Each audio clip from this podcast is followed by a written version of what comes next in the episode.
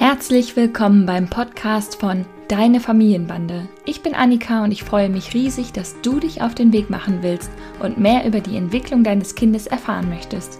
In diesem Podcast führe ich dich mit Humor und Gelassenheit durch den Dschungel zwischen Bedürfnisorientierung, wissenschaftlichen Erkenntnissen und der Entwicklung einer selbstbewussten Haltung, die zu dir und deiner Familie passt. Viel Spaß beim Zuhören und Nachdenken.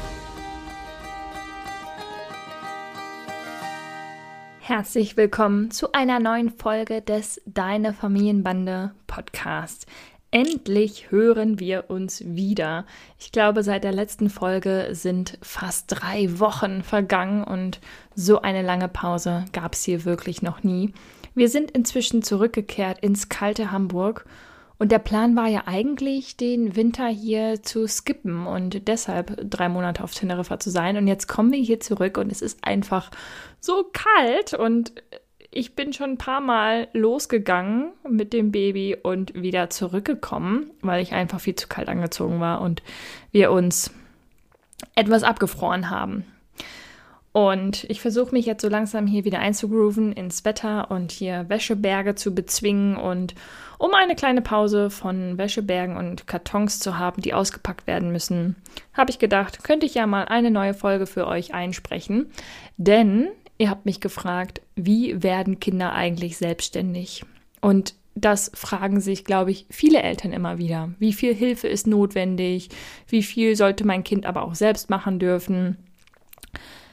Erstmal schon mal vorab, du solltest deinem Kind nicht alles abnehmen, weil du vielleicht denkst, es damit zu schützen oder so, aber auch gleichzeitig nicht so hohe Erwartungen an dein Kind stellen. Wie immer geht es um die richtige Balance und genau das erfährst du in dieser Folge. Also worum soll es heute gehen? Was brauchen Kinder, um eigentlich selbstständig zu werden? Wie hängt denn eigentlich Bindung und Selbstständigkeit zusammen? Wir machen auch noch einen kurzen Ausflug in die Bindungstheorie und dann will ich dir natürlich ein paar praktische Tipps an die Hand geben, wie du Selbstständigkeit eigentlich fördern kannst. Zunächst einmal das Gras wächst nicht schneller, wenn man dran zieht. Dieser abgedroschene Spruch ist einfach wahr. Es ist, es stimmt einfach. Manche Kinder krabbeln einfach so los, ohne einen Blick zurück und brauchen gefühlt gar keine äh, sicherheitsspendende Bezugsperson, was in einem gewissen Maße oder in einem höheren Maße auch beunruhigend ist. Und andere Kinder brauchen erstmal ihre Zeit, um aufzutauen und sich ganz in Ruhe erstmal die Umgebung anzuschauen und dann zu entscheiden, ob sie eventuell den Schoß verlassen möchten und ob sie losgehen und wohin. Und beides ist in einem gewissen Rahmen völlig normales Verhalten. Natürlich gibt es immer auch die Extreme, ne? dass das eine Kind ähm, total äh, wild losläuft und sich in Gefahr begibt und gar nicht mehr zurückschaut, als auch das andere Kind, was wirklich viel zu lange braucht, um aufzutauen. Ähm, da muss man gegebenenfalls noch mal genauer hingucken, aber in einer, in einer, aber es gibt ganz, ganz viele Ausprägungen von in Anführungszeichen Normalität. Erstmal ist beides völlig normales Verhalten. Kinder sind da einfach unterschiedlich.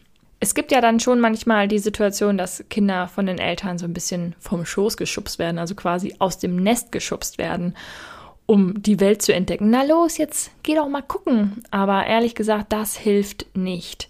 Das beobachte ich auch häufig in der Eingewöhnung, weil, na klar, die Eltern wollen, dass es klappt, dass das Kind jetzt losgeht und mit den anderen Kindern spielt und eine Beziehung aufbaut, aber es führt eher zum Gegenteil. Kinder trauen sich nicht eher ungewohnte Umgebungen zu erkunden und selbstständig zu erforschen oder auch fremde Personen kennenzulernen, wenn die bekannte, vertraute Person sie wegschubst oder drängt. Da werde ich echt fuchsig, wenn Kinder da so zu etwas gedrängt werden, wozu sie noch nicht bereit sind. Denn hey, vom sicheren Schoß aus kann man doch viel besser erstmal beobachten und dann entscheiden, wann man auf Entdeckungstour geht. Das andere Extrem wäre, das Kind rennt los, total selbstbewusst und die Eltern sind viel zu ängstlich und sagen, Vorsicht, äh, Konrad, äh, da nicht lang, da ist es gefährlich und äh, die Kinder vielleicht mit ihrer Ängstlichkeit da irgendwie beeinflussen. Und das ist natürlich das andere Extrem, was auch nicht besonders förderlich ist. Also wie gesagt, es geht hier um die Balance. Selbstständigkeit entsteht immer aus der Bindung heraus. Es gibt sicher gebundene Kinder und es gibt unsicher vermeidende oder unsicher ambivalent gebundene Kinder. Und wir machen jetzt mal einen kleinen Ausflug in die Bindungstheorie, damit ihr da ein bisschen die Hintergründe versteht. Eine Bindung entwickelt sich immer dann, wenn die Bindungsperson möglichst häufig feinfühlig und passend oder möglichst passend auf die Signale und Bedürfnisse des Kindes reagiert. Zwei Sätze möchte ich auf jeden Fall noch zur sicheren und unsicheren Bindung sagen. Man liest ja häufig, dass die sichere Bindung das Nonplusultra ist. Und es stimmt natürlich, dass das der Idealtypus ist. Aber auch eine unsichere Bindung ist übrigens eine gute Art, sich zu binden. Denn es ist eine Art von Bindung. Sichere und unsichere Bindungen dienen dem Ziel, psychische Sicherheit zu gewährleisten. Wie gesagt, eine unsichere Bindung ist die zweitbeste Art, sich zu binden. In Deutschland gelten, oh, die Zahlen sind ein bisschen älter, so sechs Jahre alt, circa 60 Prozent der Kinder als sicher gebunden und 25 bis 30 Prozent gelten als unsicher gebunden und die können trotzdem ein erfülltes Leben führen. Also wenn ihr das auf Instagram oder sowas liest, das und das musst du machen, um eure sichere Bindung nicht zu gefährden, solche Posts sind immer mit Vorsicht zu genießen. Die restlichen 10 bis 15 Prozent, die da jetzt noch fehlen in den Angaben, sind zum Beispiel Menschen, die eine Bindungsstörung entwickelt haben. Aber Bindungsbeziehungen sind extrem variabel und Bindung generell ist sehr variabel. Ich kann zu einer Person eine sichere Bindung entwickeln und zu einer anderen Person eine unsichere. Und wenn ich irgendwo eine schwierige Bindungserfahrung gemacht habe, kann ich trotzdem woanders eine sichere Bindung aufbauen und auch diese Erfahrung im Erwachsenenalter integrieren. Ziel ist immer, sich sicher zu fühlen. Alle Situationen, die irgendwie Angst oder Unsicherheit auslösen, aktivieren unser Bindungssystem. Und Autonomie, also die Selbstständigkeit und Bindung, hängt immer untrennbar zusammen. Deshalb reite ich da so drauf rum. Menschen bewegen sich immer in so einem Spannungsfeld aus Nähe und Distanz, aus Autonomie und Verbundenheit. Und nur wer in irgendeiner Art an seine Bindungsperson gebunden ist, kann sich auch von ihr entfernen und irgendwann mal selbstständig werden. Das ist dann diese klassische Spielplatzsituation, wenn dieses Kind so anderthalb oder so anfängt, sich zu entfernen oder auch schon im Krabbelalter fängt das Kind an, sich ein Stück zu entfernen, dann drehen sich die Kinder immer mal wieder um und rückversichern sich so, ja, was hat Mama oder Papa für einen Gesichtsausdruck, was geben die hier für ein Signal, ist das hier sicher, kann ich weitergehen? Und je nachdem, wie sich die Bindungsperson verhält, kriegt das Kind dann die Botschaft. Hier ist es sicher, du kannst die Welt erkunden. Oder das Signal, hier ist es gefährlich, komm mal lieber wieder zurück. Das sind so automatische Prozesse, die bei den meisten Menschen ablaufen. Es gibt eine Passung zwischen Kind und Bindungsperson, sodass da auch eine nonverbale Kommunikation stattfindet. Wir hatten zum Beispiel auf Teneriffa am Strand so eine Situation das Baby ist einfach weggekrabbelt zu einer anderen Familie, wo so spannendes Sandspielzeug äh, war und hat sich wirklich über so ein paar Meter, ich glaube, es waren bestimmt drei, mir kam es sehr lang vor, äh, sehr weit vor, äh, von uns entfernt und hat dann zwischendurch mal zurückgeguckt und ich habe ermunternd äh, gelächelt und hat dann irgendwie angefangen, da Kontakt aufzunehmen. Leider waren die anderen Kinder in einem Alter, in dem sie nicht ihr Sandspielzeug teilen wollten und wirklich sehr vehement alles verteidigt haben, so dass ich das Baby dann weggenommen habe. Ist ja auch schließlich gerade immer noch Corona, dann will man vielleicht auch nicht, dass äh, fremde Leute mit dem eigenen Spielzeug äh, spielen. Also das sind natürlich die Gedanken der Eltern, nicht der Kinder. Die wollten einfach nicht teilen und das kann ich auch total verstehen. Und deshalb habe ich die Situation dann unterbrochen. Aber es war super spannend zu sehen, wie das Baby äh, sich entfernt und äh, die Welt erkundet. Nochmal ein Beispiel zum sicheren Hafen. Manchmal erreichen mich auch bei Instagram Nachrichten, äh, dass zum Beispiel Verwandte Tante Gitti mal das Baby halten will und dann weint das Baby und zeigt sehr deutlich, dass es gar nicht bei Tante Gitti auf dem Arm sein möchte. Und manchmal sagt Tante Gitti dann, boah, also so kann es aber auch wirklich gar keine Beziehung zu mir aufbauen, wenn du es immer wieder gleich zurücknimmst hier möchte ich euch gerne ermutigen, ihr dürft da für euch einstehen und für euer Kind einstehen. Das Kind kann sehr wohl von eurem Arm oder von eurem Schoß aus erstmal die Person Tante Gitti kennenlernen. Aber wenn das Kind dann auf dem Arm der anderen Person ist und deutlich zeigt, dass es sich unwohl fühlt, dann nehmt es ruhig wieder zurück, wenn es sich für euch nicht gut anfühlt. Denn welches Signal gebt ihr sonst eurem Kind? ich sehe deinen Unmut, aber ich nehme dich trotzdem nicht. Gleichzeitig ist es natürlich möglich, dass nach einer Zeit des Bindungsaufbaus ihr gemeinsam ausprobiert, ob Tante Gitti das Kind auch trösten und beruhigen kann. Wenn sich das für euch gut anfühlt, dann go for it. Aber wenn nicht, dann verteidigt euch ruhig selber, denn euer Kind kann ja nicht einfach vom Arm springen. Zumindest nicht, wenn es ganz klein ist. Denn sonst, wenn ihr das zulasst, obwohl ihr euch eigentlich nicht wohl dabei fühlt, dann spiegelt ihr eurem Kind natürlich ebenfalls euer Unbehagen. Und dann ist es für das Kind ja noch unlogischer, dass ihr es nicht beschützt und zurücknehmt. Also lasst euch von Tante Gitti da bitte nicht verunsichern. Denn die Bindungsperson ist, wie gesagt, der sichere Hafen und genau die Basis für das Kind, um es dann halt beim Erkunden und beim Selbstständigwerden zu unterstützen. Und immer wenn das Kind irgendwie Angst hat oder sich unsicher fühlt, dann wird das Bindungssystem aktiviert. Das Kind weint, schreit, klammert sich an, folgt dir, sucht Nähe. Und wenn das Bindungssystem des Kindes aktiviert ist, dann ist es gar nicht in der Lage zu erkunden, also zu spielen, sich frei zu bewegen und ist natürlich auch nicht in der Lage, rational zu reagieren. Das Kinder sind sowieso ja auf deine Koregulation angewiesen. Aber wenn es genug Sicherheit hat, dann ist es bereit zu erkunden, eigenständig zu handeln. Das heißt, eine Bindung und diese Sicherheit, die ist notwendig, damit Kinder langfristig selbstständig werden können. Und diese Sicherheit gelingt, wenn die Bindungsperson die Verantwortung übernimmt und auch bei Bedarf die Führung in der Beziehung übernimmt und deinem, dem Kind signalisiert, hey, du kannst das hier machen, ich bin bei dir. Wenn man mal ein bisschen zu dem Thema recherchiert, so wie wird mein Kind eigentlich selbstständig, dann liest man sowas wie Erziehung zur Selbstständigkeit. Das halte ich ehrlich gesagt für Quatsch. Aber was kannst du konkret tun, um dein Kind Selbstständigkeit zu ermöglichen? Wir waren ja eben ziemlich theoretisch unterwegs in der Bindungstheorie, aber jetzt noch mal ganz praktisch. Du brauchst dein Kind nicht zur Selbstständigkeit erziehen. Das kommt von ganz alleine, wenn du es lässt nimm deinem Kind nicht alles ab, nur weil es schneller geht. Ich weiß, dass es manchmal sein muss, aber es sollte nicht die Regel sein im Alltag. Sondern probier ruhig mal aus, was dein Kind schon kann. Und gleichzeitig darfst du natürlich auch mal eine Serviceleistung erbringen, ne, wenn dein Kind total müde ist. Auch wenn es sich schon selbst anziehen kann, aber nach der Kita dich darum bittet, dann musst du nicht auf Biegen und Brechen verlangen, ähm, dass es sich selber anzieht, um Selbstständigkeit zu fördern.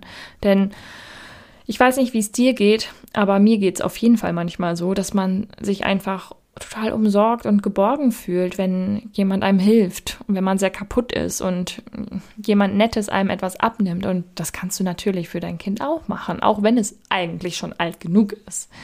Ich finde, das beobachte ich in der Kita sehr häufig. Ja, du bist schon alt genug, jetzt zieh dir mal die Schuhe an und das Kind ist eigentlich völlig fertig vom Tag. Dann kann man das als Eltern ruhig machen. Deshalb verlernen die Kinder das ja nicht gleich. Also noch ein paar konkrete Tipps, wie du die Selbstständigkeit fördern kannst. Viele Kinder wollen schon ganz früh eigene Entscheidungen treffen und dabei kannst du es natürlich auch unterstützen.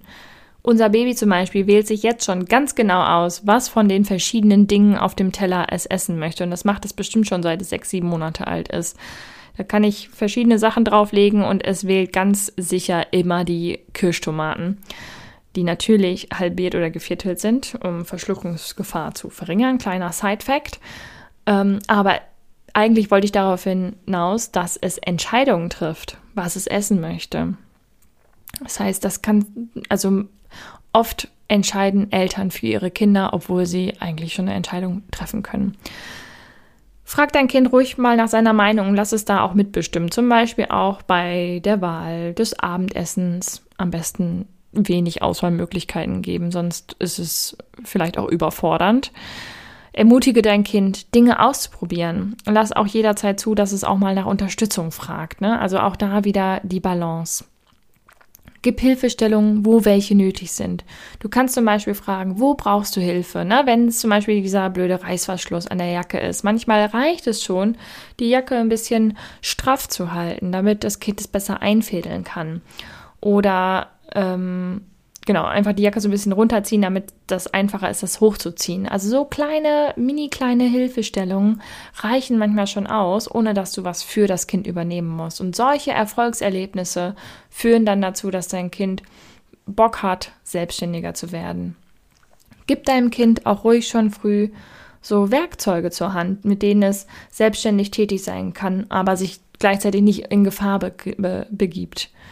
Es gibt zum Beispiel so Wellenschneider, die haben so einen äh, Griff, mit denen Kinder schon ganz früh weiche Dinge schneiden können. Da können die auch schon mit anderthalb oder zwei in der Küche mitmachen, weil die dann ja auch Lust darauf haben. Die sehen ja immer, Mama und Papa stehen da irgendwie in der Küche und machen da irgendwas. Also können wir Erwachsene auch ruhig gucken, wie können wir das ermöglichen. Es gibt zum Beispiel auch so Kinderscheren, wo wirklich die Gefahr, sich zu schneiden, ganz, ganz gering ist. Werde dir auch deine eigenen Ängste bewusst. Das ist auch besonders wichtig, ähm, wenn du die Selbstständigkeit deines Kindes fördern möchtest. Auf dem Klettergerüst zum Beispiel hilft seinem Kind überhaupt nicht, wenn du total ängstlich daneben stehst und es immer wieder ausbremst, weil sich diese Angst natürlich dann auch auf dein Kind überträgt. Dein Kind braucht da dein Vertrauen, dass es sich und seine Kräfte und Fähigkeiten auch ausprobieren kann. Wenn du wirklich große Angst hast bei manchen Sachen, dann versuch, dass das jemand anders mit deinem Kind macht, der das besser aushalten kann. Wenn zum Beispiel der Papa oder was weiß ich, äh, die Oma oder der Opa oder so das besser aushalten können, dass dein Kind waghalsig klettert, dann lass die das doch mal begleiten. Aber grundsätzlich gilt auch, stell dich ruhig deine Angst und überleg dir nochmal, was kann mein Kind schon? Kann es sich da vielleicht schon ganz gut einschätzen und kann es schon das Klettergerüst draufklettern und ist meine Angst da begründet. Ein weiterer Punkt, wie du die Selbstständigkeit deines Kindes fördern kannst, ist, dass du dein Kind in Konflikten unterstützen kannst, eigene Lösungen zu finden. Ne? Man rutscht ja als Mama oder Papa schnell in so eine Schiedsrichterrolle über richtig oder falsch. Ne? Und dann kommt das Kind vielleicht auch schon vier, fünf oder sechs Jahre alt und sagt, Mama, ähm, die äh, Lieselotte nimmt immer mein Spielzeug. So, und dann ist dann auch keine Frage, aber es schwingt eine Aufforderung mit, nämlich klär das für mich. Aber ein Kind in dem Alter, was ich eben genannt habe, mit vier, fünf oder sechs, da, das kann man ruhig ermutigen, diesen Konflikt selber zu lösen. Und hilfreicher, anstatt eine Schiedsrichterrolle über richtig oder falsch, ist da vielleicht auch eher die Moderatorenrolle. Also, dass du nicht sagst, du Lieselotte, jetzt gib dem äh, Hansi aber mal den Traktor zurück, sondern dass du sagst, ja, guck mal, Lieselotte, du hast den Traktor. Hansi möchte den gern wieder haben. Hansi, schau mal, Lieselotte hat den Traktor. Was könntet ihr jetzt machen? Ihr wollt beide gerne mit dem Traktor spielen. Was können wir tun?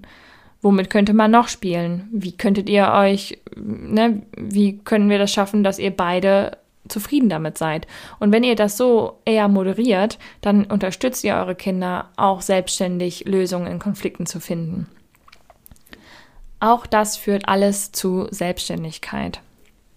Vorhin habe ich auch noch gesagt, es ist unheimlich wichtig, dass Eltern auch die Führung und die Orientierungsrolle für die Kinder übernehmen. Ne? Also, dass sie ihren Kindern, dass ihr euren Kindern Orientierung im Alltag gebt. Na klar ist Freiraum und Mitbestimmung wichtig und gleichzeitig ist genauso wichtig, dass man auch ein Kind ein bisschen durch den Alltag durchführt und leitet.